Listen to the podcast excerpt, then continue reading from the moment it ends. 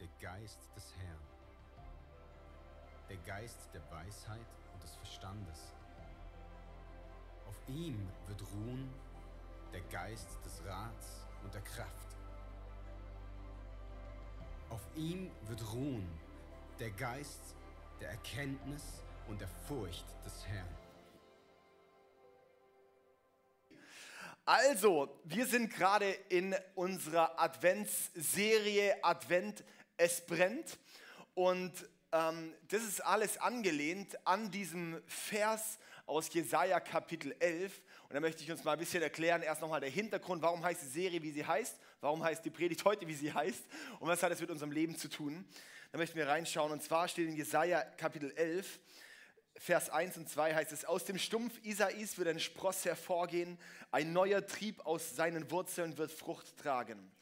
Auf ihm wird der Geist des Herrn ruhen, der Geist der Weisheit und des Verstandes, der Geist des Rates und der Macht und der Geist der Erkenntnis und der Furcht des Herrn. Okay, also nochmal ganz kurz für uns. In der Adventszeit warten wir auf, die, auf das Kommen von Jesus, oder? Und das feiern wir dann an Weihnachten, an Heiligabend, nächste Woche feiern wir, dass Jesus kommt auf diese Erde, dass Jesus geboren wird. Und das heißt, die Adventszeit ist wie so die Vorfreude auf Jesus. Und Jesus heißt aber, ist der Jesus der Christus, der Gesalbte. Das heißt, Jesus, äh, Christus, also der Gesalbte heißt, dass der Heilige Geist auf ihm ist. Und das wird in Jesaja ein paar hundert Jahre bevor Jesus geboren ist, hier angekündigt. Apropos, Buch Jesaja sind sehr viele Ankündigungen, sehr detaillierte Ankündigungen auf Jesus, dass die Bibelkritiker über lange Zeit, über, über 100 Jahre äh, gesagt haben, ja, das Buch Jesaja muss manipuliert worden sein nach Jesus seiner Geburt, weil so viele Wahrheiten, so viele Prophezeiungen können nicht akkurat sein, ähm, die müssen nach Jesus seiner Geburt manipuliert worden sein. Weil es kann nicht sein, dass Prophetien so hinhauen.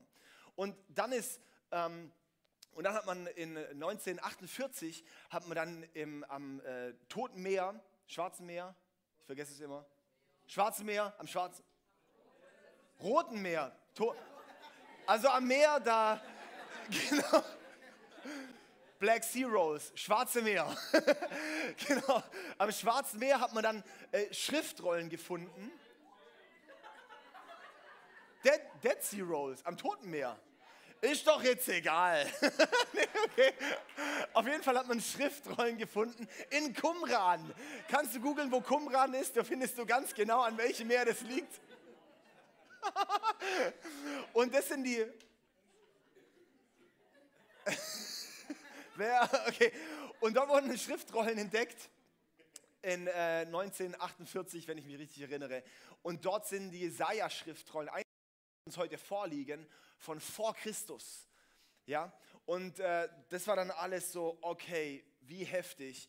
Und darum ist es auch krass, weil die Zeugen Jehovas haben Dinge aus dem äh, haben ja auch ein bibelähnliches Buch. Das ist quasi die Bibel mit einigen Dingen rausgestrichen. Zum Beispiel aus dem Jesaja wichtige Dinge rausgestrichen. Die Ankündigung über die Jesus und über auch die Gottheit quasi von Jesus und solche Dinge. Das ist ganz, ganz spannend. Auf jeden Fall ist dort die Ankündigung auf Jesus. Das ist meine Aussage. Und ähm, Jesus wird dort beschrieben in Jesaja als der, auf dem der Geist ist. Ja, so auf ihm wird ruhen, haben wir hier Vers 2, auf ihm wird ruhen der Geist des Herrn. Der Geist der Weisheit und des Verstandes, der Geist des Rates und der Macht, der Geist der Erkenntnis und der Furcht des Herrn. Der Heilige Geist ähm, war in der Bibel ganz häufig auch in, ähm, immer das Bild fürs Feuer. Oder an Pfingsten kamen die Feuerzungen. Der Heilige Geist war immer so das Bild für Feuer. Das bedeutet ähm, darum, Advent, es brennt. Jesus kommt, der Gesalbte, auf ihm wird der Geist des Herrn ruhen. Das heißt, da kommt das Feuer Gottes. Das ist das Feuer Gottes, der Geist Gottes. Und es ist nicht nur, dass ähm, der Geist mit Feuer, sondern auch mit Öl in Zusammenhang ist. Darum gesalbt, der Gesalbte, das ist mit Öl gesalbt. Das heißt, der Geist Gottes ist auf ihm.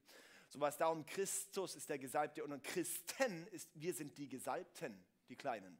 Ja, also das heißt, Christus ist gelaufen, jetzt sind wir da, weil der Geist Gottes jetzt auf uns ist. Und das bedeutet, in dieser Adventsserie warten wir darauf, auf ist wie eine Serie über den Heiligen Geist. Schauen wir darauf, dass der Geist Gottes uns füllt und uns verändert. Und darum ist mein Titel heute Odo Ölige. und es geht über Rat, Macht, Erkenntnis und Furcht des Herrn. Ich baller heute noch die letzten vier von diesen Dingen hier durch. Aber ohne Ölige. Eigentlich waren wir dafür, dass so die Predigtserie heißt.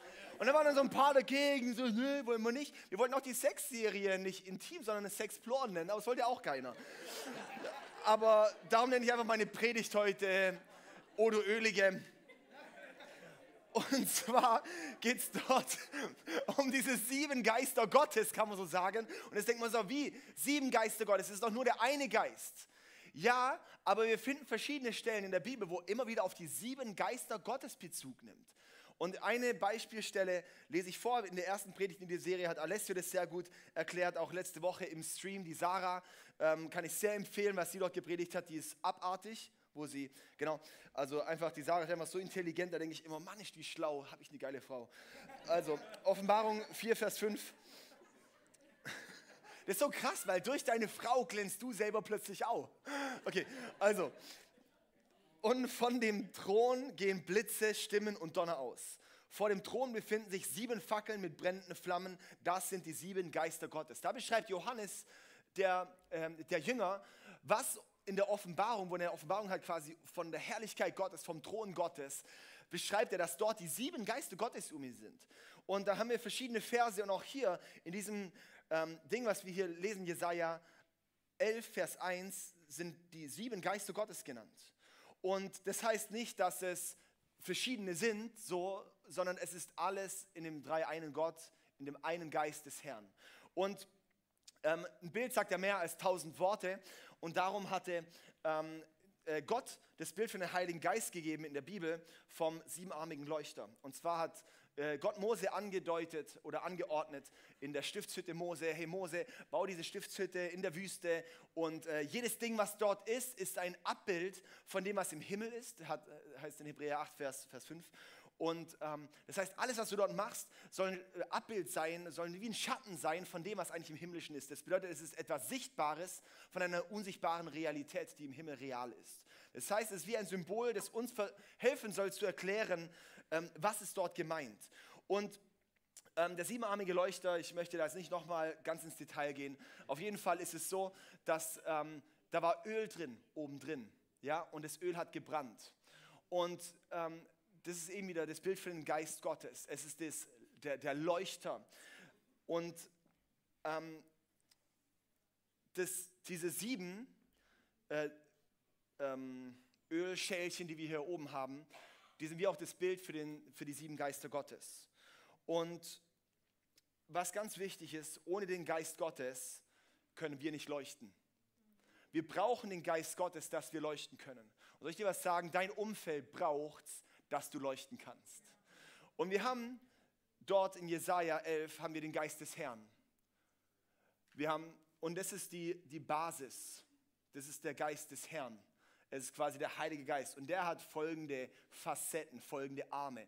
Es ist, und, und jedes von diesen Dingen hier in, in Jesaja 11 lesen wir dort nämlich auch, dass es wie eine, ähm, immer zwei zusammenhängen. Das sind immer so paarweise. Können wir noch mal auf diesen Vers gehen, wo es dann heißt, der Geist der, des, äh, der Weisheit und des Verstandes, der Geist des Rats und der Macht und der Geist der Erkenntnis und der Furcht des Herrn. Es ist immer paarweise, weil jedes Paar hängt eng zusammen. Und es ist trotzdem alles verwoben, alles ist, auf der Bar, ist quasi im Geist des Herrn, aber jedes hat seine Facette. Und wir brauchen alles von dem, dass wir leuchten können. Und die Frage auch an uns, auch heute ist, leuchtet dein Leuchter in deinem Leben? Es ist nicht nur interessant zu sagen, habe ich halt hier den Geist des Herrn, weiß ich da Dinge, sondern brennt er. Brennt er. In 1 Samuel Kapitel 2, 3 und 4 geht es um den ähm, Priester Eli. Und er hat zwei Söhne, die bauen richtig viel Kacke. Die ähm, könnt ihr mal lesen. Und Eli heißt, dass er schon anfing, blind zu werden. Und wir wissen, dass in der Bibel immer äußere Dinge auch immer mit einer geistlichen Realität zusammenhängen. Der wurde zwar blind, aber er hat viel mehr, weil es geht dann die ganze Zeit nur darum, wie er seine Augen verschließt vor der Sünde, die seine Söhne tun. Und das ist immer auch so ein Bild, so was, wenn wir unsere Augen verschließen, auch unsere geistlichen Augen, dann werden wir auch blind. Und ähm, dann wird Samuel, kommt dann und äh, wird, wächst quasi an der Seite von Eli auf im Haus des Herrn. Und dann irgendwann heißt es in 1 Samuel Kapitel 3 ist es dann, wo dann, wo, wo dann Gott anfängt zu sprechen zu Samuel und sagt so, Samuel. Und Samuel wacht dann auf und rennt zu Eli und sagt, ja Eli, du hast mich gerufen. Nee, ich habe dich nicht gerufen, wir haben alle geschlafen. Hm, okay, komisch, legt sich wieder hin. Sowas, wieder Samuel. Er steht auf und sagt, Eli, hier bin ich, was gibt's? Und dann ähm, noch ein drittes Mal, sowas, ja, Samuel, wacht auf, ja, so Eli. Und dann schellt bei Eli und sagt, oh krass, Gott hat schon lange nicht mehr gesprochen, aber jetzt spricht er zu Samuel. Samuel, wenn es nochmal kommt, dann komm nicht zu mir, sondern sag, ja Herr, ich höre dich. Und das ist, das ist so, so wichtig, weil dort heißt dann direkt dort in diesem Zusammenhang, Elis Augen wurden da blind. Also er wurde dort blind. Und das bedeutet auch so, Eli, er war mal sehend, er konnte mal Gottes Stimme hören, er war dem Geist des Herrn vertraut gewesen. Es war ihm nicht unbekannt die Stimme Gottes, darum konnte er Samuel sagen, dass er spricht. Aber er hat nicht mehr zu Samuel gesprochen, äh, zu, zu Eli gesprochen, sondern zu Samuel. Und das ist so wie dieses, und dann heißt es dort nämlich, seine Augen wurden blind. Und im nächsten Vers, 1 Samuel, muss ich nochmal genau schauen, 4, Vers 5 oder so, das müsste das sein. Ähm, ich sage es, dass ich euch keinen Quatsch erzähle. Okay, hier 1 Samuel Kapitel 3. Hier, eines Nachts, Vers 2, eines Nachts hatte sich, oder Vers 1, in der Zwischenzeit diente der junge Samuel dem Herrn, indem er Eli half. Damals waren Botschaften von Herrn selten und Visionen kamen nicht häufig vor. Eines Nachts hatte sich der inzwischen fast blinde Eli gerade an seinen Platz schlafen gelegt. Die Lampe Gottes war noch nicht erloschen. Die Lampe Gottes war noch nicht erloschen. Er war fast erblindet, aber die Lampe Gottes, ja, so, war noch nicht erloschen. Und Samuel schlief im Heiligtum des Herrn, wo die Lade Gottes stand. Und es ist so wichtig, weil der Geist des Herrn, die Lade, die, der Leuchter des Herrn war noch nicht erloschen. Und es ist so auch mein Gebet für heute, dass wirklich der Leuchter in unserem Leben nicht erlischt, sondern neu zum Vorschein kommt. Und zwar unser Umfeld. Wir brauchen den Geist Gottes. Wir brauchen in unserem Leben Verstand und Weisheit von Gott. Dein Umfeld braucht göttlichen Verstand, göttliche Weisheit durch dich.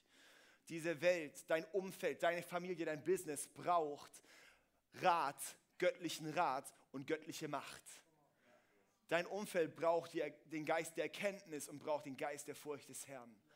Und wie soll es dorthin kommen, wenn nicht durch dich? Und darum geht es uns heute auch, dass wirklich Gott in unserem Leben das hervorbringen möchte. Okay, und darum möchte ich jetzt in diese, Alessio hat das erste, diese, diese zwei Paare, so Geist der Erkenntnis, Geist des Verstandes. Dann auch Nico hat gestern eine, äh, letzte Woche eine Hammerpredigt gehalten, auch zur Macht und auch so es war, finde ich, so eine krasse Einführung zum Heiligen Geist, zu wissen, wer er ist, ihn zu kennen, seine Stimme zu hören. Und dann werde ich heute noch ein bisschen so dieses ähm, Geist der, der Macht, des Rates, Erkenntnis, Furcht des Herrn ein bisschen zusammen ähm, würfeln. Ich habe ja noch echt viel Zeit. Von daher starten wir mal als erstes mit, ähm, mit der Erkenntnis. Und zwar den Geist der Erkenntnis. Ähm, was ist Erkenntnis? Ich habe es einfach mal jetzt genannt. Erkenntnis ist, er kennt mich. Und ich kenne ihn. Erkenntnis heißt nicht zu wissen, sondern es heißt zu kennen. Ich hatte meine letzte Predigt, wo ich hier gehalten habe, in unserer Gottesfurcht-Serie, ging es ganz viel darum, so, Gehorsam ist Gottes Liebessprache, dass, dass Freundschaft mit Gott, dass es heißt, ähm, ihn zu kennen. Wenn Gott dich kennt, dann kennen wir uns intim. Es ist ein intimer Begriff Erkenntnis. Es ist ein intimer Begriff. Es ist wie so, es ist eine sehr tiefe Vertrautheit, die nicht auf Wissen basiert, sondern auf Erfahrung. Und in Hosea 4, Vers 6 heißt es, mein Volk stirbt aus Mangel an Erkenntnis. Ihr Priester weigert euch, mich zu kennen, deshalb will ich euch auch nicht mehr kennen. Okay, mein Volk stirbt aus Mangel an Erkenntnis, sagt, sagt Gott. Sowas, weil mein Volk stirbt. Dein Glaubensleben stirbt. Dein Leuchter geht aus, wenn du ihn nicht mehr kennst. Nicht, wenn du nicht viel über ihn weißt. Du kannst die Bibel hoch und runter zitieren, ohne ihn zu kennen. Die Frage ist, hast du Erkenntnis über Gott? Und das ist jetzt wieder das. Es ist der Geist der Erkenntnis. Das bedeutet, ihn zu kennen, hängt mit dem Heiligen Geist zusammen. Ohne den Geist Gottes werde ich Gott nie wirklich kennen können.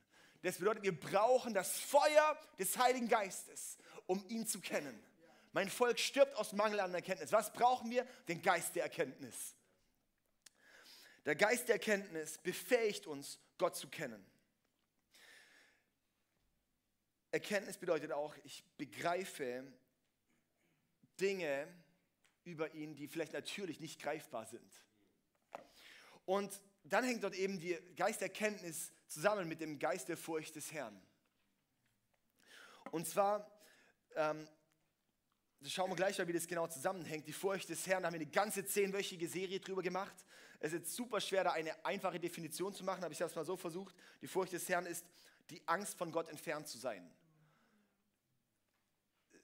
Es passt nicht ganz, weil man müsste viel mehr dazu sagen. Es ist viel, vielschichtiger, aber ich versuche es simpel runterzubrechen. Angst von Gott entfernt zu sein. Es bedeutet zu wissen, was dich von Gott entfernt und davor Schiss zu haben, dass du von Gott weg bist. Zu verstehen, wenn ich nicht auf Gottes Seite stehe, habe ich ein Riesenproblem.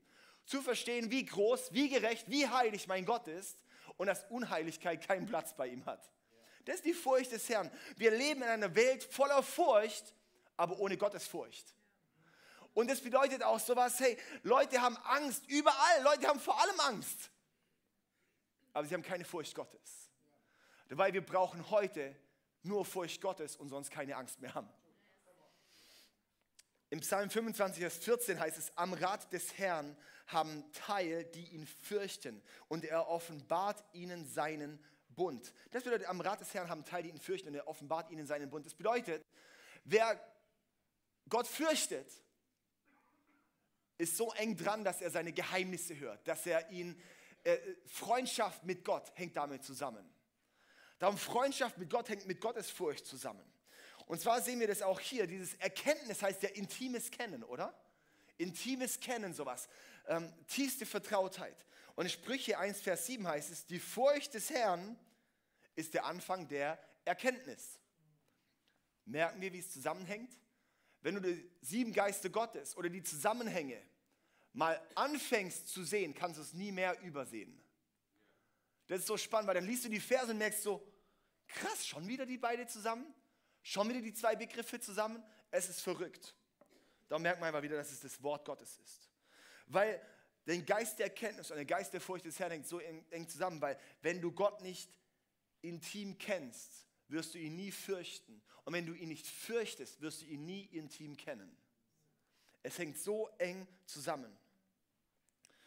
Und in Sprüche 2, Vers 5 heißt es, dann wirst du die Furcht des Herrn verstehen und Gottes Erkenntnis wirst du finden. Spannend, oder? Dann wirst du die Furcht des Herrn verstehen und Gottes Erkenntnis wirst du finden. Wir brauchen in dieser Zeit, wir brauchen auch für diesen Advent, es brennt, brauchen wir den Geist Gottes, der uns einen Geist der Erkenntnis gibt. Das heißt, wenn ich bete mit meinem Jesus, wenn ich in der Worship-Zeit bin, dass ich nicht einfach nur an die Decke singe, sondern dass ich weiß, ich singe hier zu meinem Liebhaber. Ich kenne dort diesen Gott, diesen heiligen Gott. Er ist so heilig. Darum kann ich heilig, heilig, heilig singen, ohne dass mir langweilig wird. Und ich sage, okay, krass, du bist halt wirklich heilig, Mann. Wenn es mir langweilig wird vor Gott, habe ich ihn nicht getroffen. Wenn es mir langweilig wird mit Gott, habe ich ihn nicht getroffen. Jeder kennt es, der mal verliebt war. Egal, wenn du verliebt bist, die Zeit verfliegt. Und wenn die Zeit nicht verfliegt, bist du wahrscheinlich nicht verliebt. Oder? So denken, oh, wann kann ich endlich los? Die dumme Nudel, ey.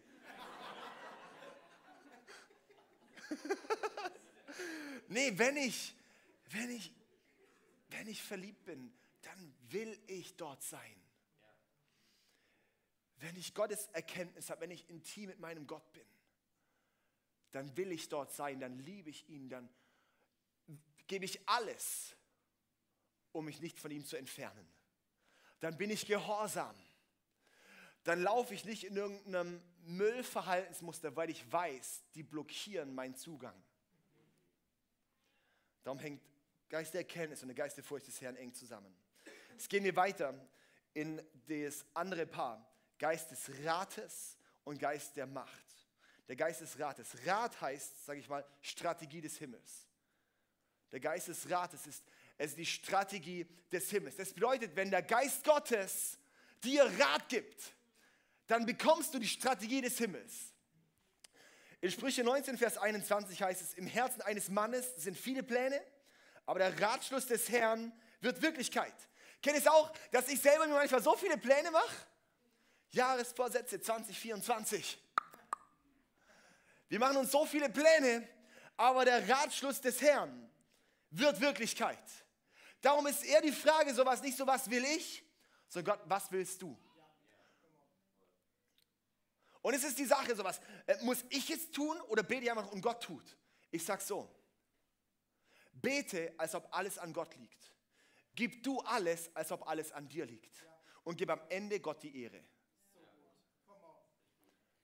Das ist die Herangehensweise. Das ist der Rat des Herrn. Ich bete und ich brauche die Weisheit Gottes. Ich brauche den Rat Gottes. Gottes Strategie ist viel größer als unsere menschliche. Ja, also Gott weiß immer mehr als ich. Also ich muss mir mal vorstellen, ich stehe gerade vor einer Entscheidung für 2024 und wir müssen verstehen, Gott weiß mehr als ich. Ich stelle mir so vor, wir denken manchmal, wir wüssten genau schon alles oder wir finden es gar nicht relevant, Gott zu fragen, weil wir denken, wir wissen ja schon, wie Gott, was Gott sagt. Aber ich muss, wisst ihr, wir, also ich verstehe nicht mal meine eigene Frau manchmal. Wie will ich dann ganz Gott verstehen? Darum wäre es echt mal dran, Gott zu fragen, Gott, was ist dein Rat? Uns wird der Geist Gottes gegeben, dass wir die Strategie des Himmels kennenlernen. Im Psalm 33, Vers 11 heißt es, der Ratschluss des Herrn bleibt ewig bestehen. Die Pläne seines Herzens von Generation zu Generation. Geh davon aus, dass Gott für alles einen Rat hat. Geh davon aus, dass in der Situation, wo du gerade stehst, Gott einen Rat hat, der vielleicht abweicht von dem, was du bisher geplant hast. Ich habe ein paar verschiedene Mentoren für verschiedene Lebensbereiche und äh, so ja, und, und es ist schon immer wieder so gewesen, zum Beispiel, dann habe ich, ich bin selber jemand, ich versuche viele Dinge durchzureflektieren, ich mache mir viele Gedanken, oder? Und dann stehe ich dort manchmal und sage, okay, ich habe mir eigentlich alles schon durchgedacht, durchreflektiert. Jetzt soll ich trotzdem symbolisch mal meinen Mentor anrufen oder meinen Leiter anrufen und einfach mal so, und ich denke schon manchmal so, was will der mir jetzt noch sagen? Ich habe eigentlich alles bedacht.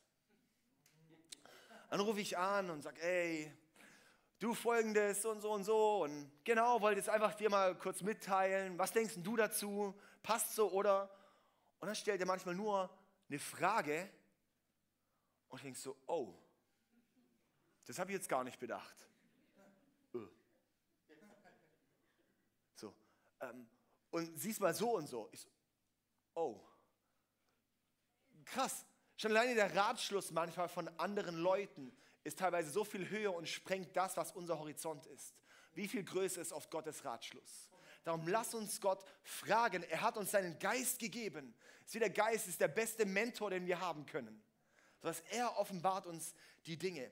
Darum heißt auch der Heilige Geist der Ratgeber. In Johannes 14, Vers 26 sagt Jesus, erstmal kurz vorher, ähm, es ist besser, dass ich gehe, weil dann der Geist Gottes kommt. Doch wenn der Vater, dann in Vers 26, doch wenn der Vater den Ratgeber als meinen Stellvertreter schickt, und damit meine ich den Heiligen Geist, wird euch alles lehren und euch an alles erinnern, was ich euch gesagt habe.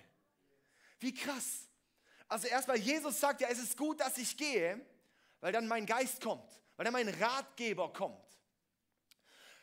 Wenn ich mir immer vorstelle, wenn Jesus jetzt hier wäre, würde ich sagen, Cosimo, schließ die Türen ab, auch die Notausgänge. Der darf hier nicht mehr raus. Ja, ich will doch Jesus hier nicht ziehen lassen. Und er sagt, Leute, es ist gut, dass ich gehe, weil dann kommt der Ratgeber. Und der wird euch dann alles lehren. Weil jetzt gerade seid ihr begrenzt auf da, wo Jesus ist. Und wenn er geht, ist er nicht mehr körperlich da, sondern im Geist da. Und im Geist ist der Geist Gottes. Und dann ist der Geist des Rates. Ich müsste jetzt immer zu Jesus reisen und ihn fragen, oh Jesus, was denkst du? Nee, und jetzt ist plötzlich, Jesus ist plötzlich unser Rat, äh, der Geist Gottes ist plötzlich unser Ratgeber. Göttlicher Rat ist oft menschliche Dummheit. Manchmal, wenn wir Gott fragen, wenn Gott uns einen Rat gibt, ist es oft menschliche Dummheit. Hey Noah, ja? bau eine Arche. Aber Gott hat doch noch gar nicht geregnet. Egal. Wie lang? Bau halt. äh, für was denn? Für alle Tiere der Welt. so. Okay. 80 Jahre später. Hey Gott. so was Noah, seine Arche zu bauen, war dumm bis zum ersten Regentropfen. Hey Jünger, hier sind 5000 Leute. Guck mal kurz, wer was zum Essen da hat. Ja, wir haben hier jetzt fünf Brote, zwei Fische zusammengeräumt. Perfekt, langt völlig. Verteilt für 5000 Leute. Aha. es ist dumm, bis du es anfängst auszuteilen.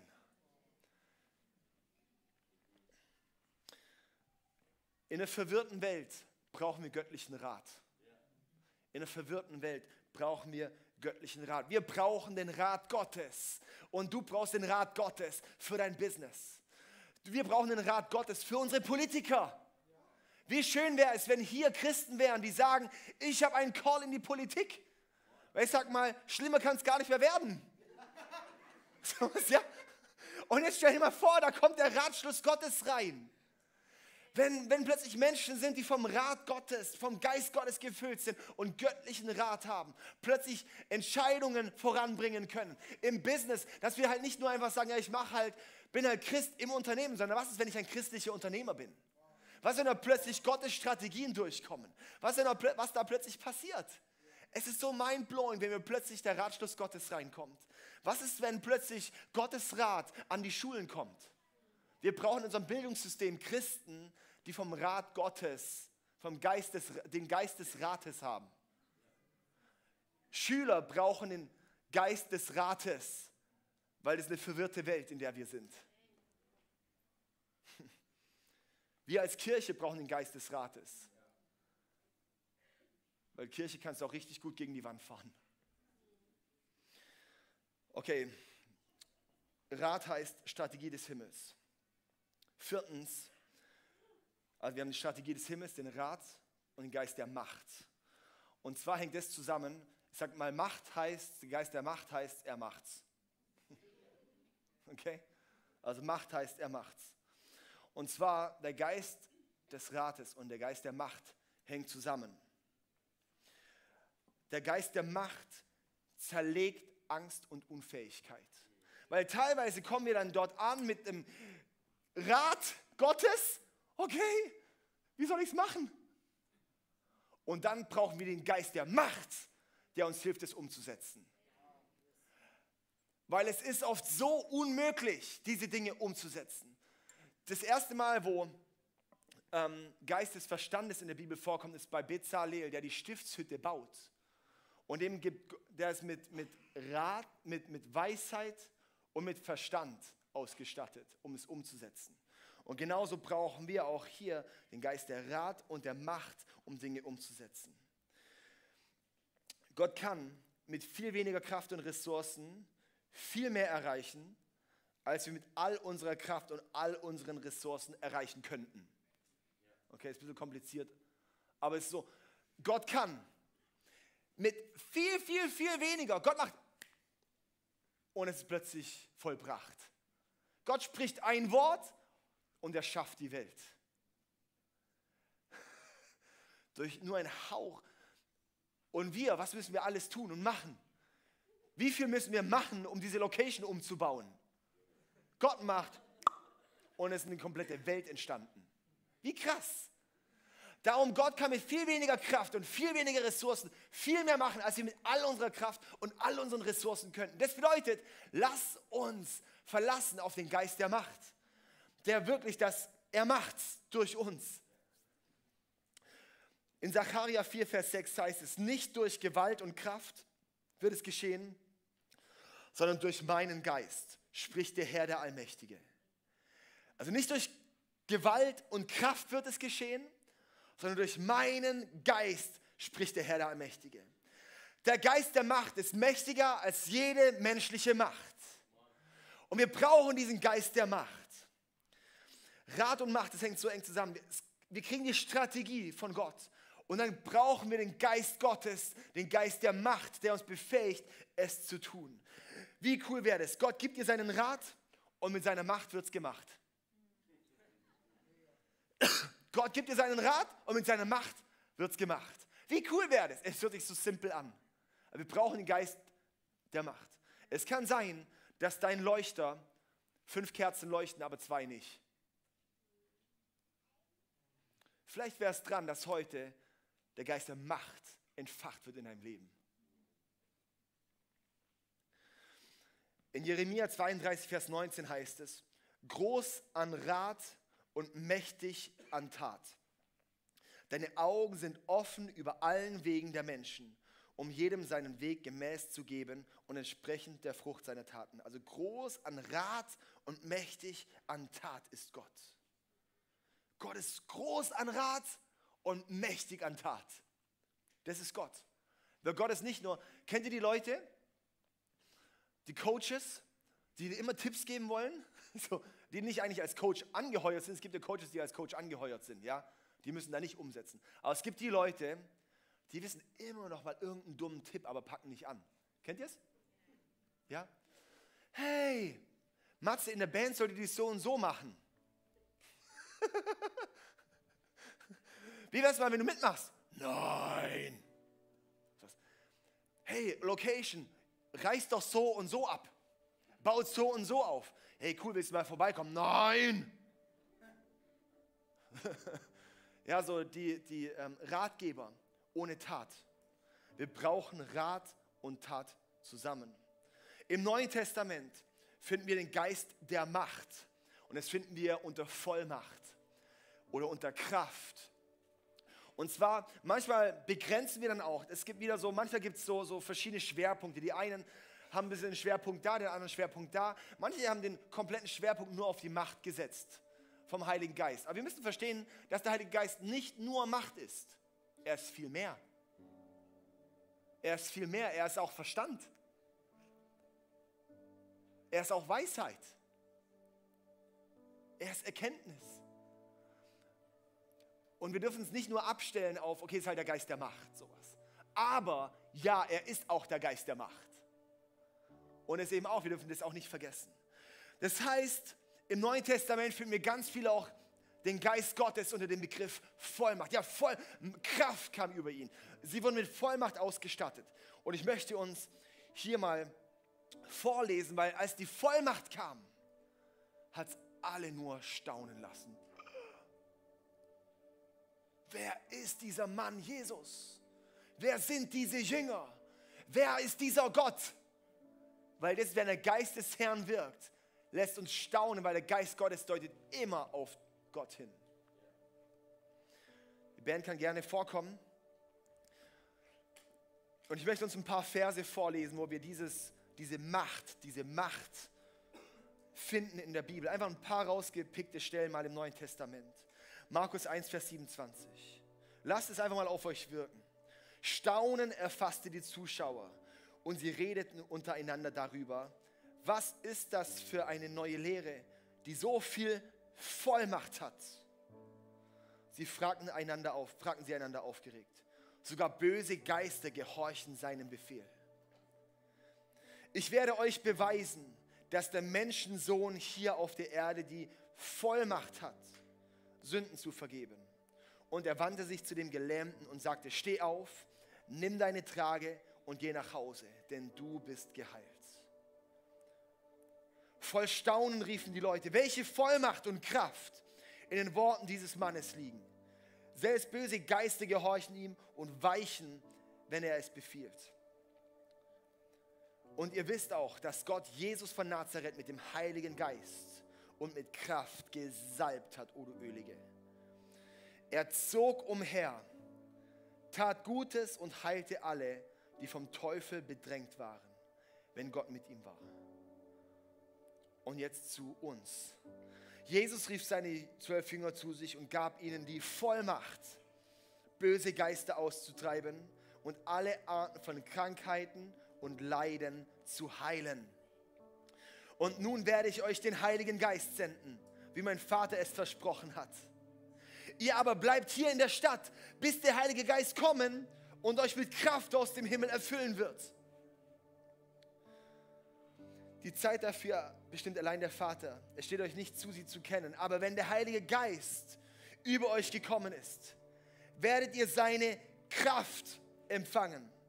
Dann werdet ihr von mir berichten in Jerusalem, in ganz Judäa, in Samarien, ja bis an die Enden der Erde. Wow. Wenn Kraft über uns kommt, siehst du eine Auswirkung. Wenn der Geist Gottes über uns kommt, siehst du eine Auswirkung. Und darum ist diese Adventszeit dieses Jahr für uns wirklich als, lass uns warten auch, dass wir ausgestattet werden mit Kraft aus dem Himmel, die uns befähigt, dass der Geist des Verstandes kommt, der Geist der Weisheit, der Geist der Erkenntnis und der Geist der Furcht des Herrn und der Geist des Rates und der Geist der Macht. Der Geist des Herrn soll auch zu uns kommen.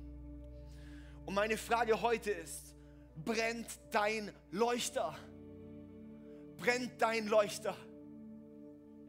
Es ist schön und gut zu sagen, ja klar, ich habe mal gebrannt. Ja, mal gebrannt juckt nicht. Die Frage ist, brennst du?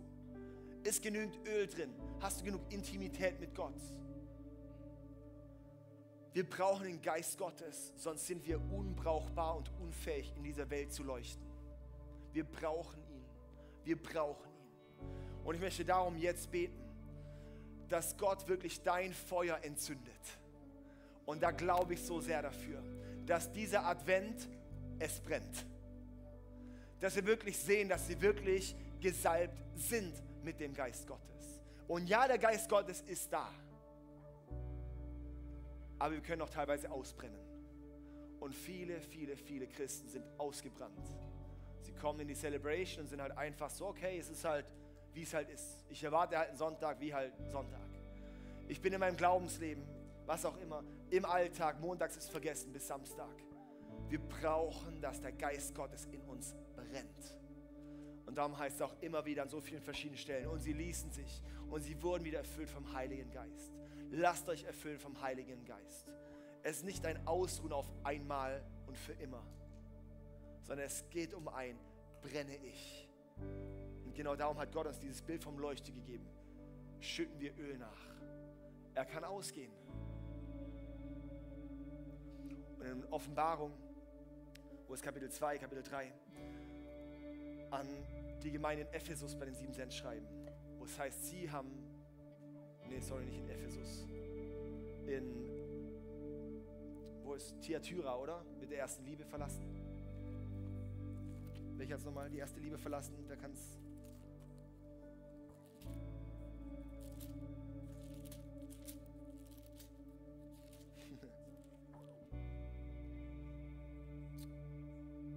Doch, Ephesus war es, genau. Offenbarung Kapitel 2. Und dort heißt es eben,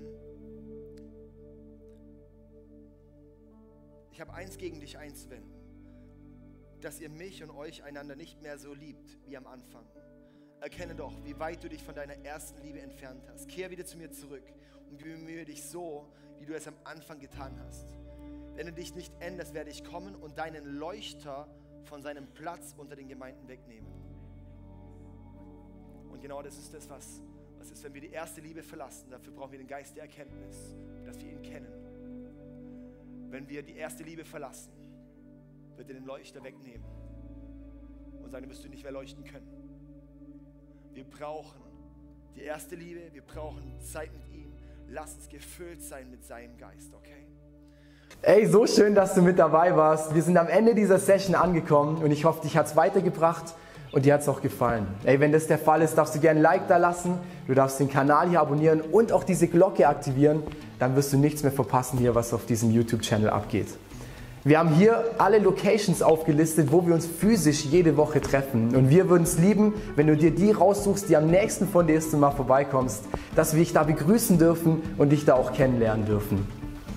Hey, und wenn dir gefällt, was wir hier machen, was wir auf diesem YouTube-Channel hier machen, dann darfst du uns auch da sehr gerne unterstützen, ganz finanziell. Du hast hier einen QR-Code zu PayPal, wo du ganz einfach spenden kannst. Oder du findest auch den Link dazu, zu allen anderen Möglichkeiten, wie du uns unterstützen kannst, direkt in der Infobox. Und da kannst du sehr gerne draufklicken. Und vielen Dank an alles, was du da auch gibst. Wenn du das erste Mal heute hier bist oder dich für Jesus entschieden hast, dann sage ich herzlich willkommen in der Family. Ey, du bist Teil einer riesen Church Family, einer Familie von Gott. Und wir, wir glauben daran, dass wir als Kirche Familie sind und eine Familie kennt sich untereinander. Und wir würden es lieben, dich auch kennenzulernen, dich willkommen zu heißen in dieser Familie. Deswegen füll doch gerne das Kontaktformular aus, das wir unten in der Videobeschreibung haben. So kannst du gerne berichten von dir und wir können mit dir in Kontakt treten und dich kennenlernen. Und auch wenn du sonst merkst, ich erlebe was mit Jesus heute durch diese Session, oder durch die ganze Woche hinweg, hey, lass uns das gemeinsam teilen. Auch da findest du einen Link, wo du reinschreiben kannst, was du erlebst, weil wir wollen aneinander teilhaben und erleben und spüren, was Jesus in den verschiedensten Orten, in den verschiedensten Leben von Menschen tut. Und es motiviert einfach enorm. Deswegen auch da herzliche Einladung, teile das sehr gerne, was du da erlebst. Hey, und ich freue mich auf die nächste Session mit dir oder dich an einem unserer Standorte begrüßen zu dürfen. Und ich wünsche dir alles Gute, mach's gut.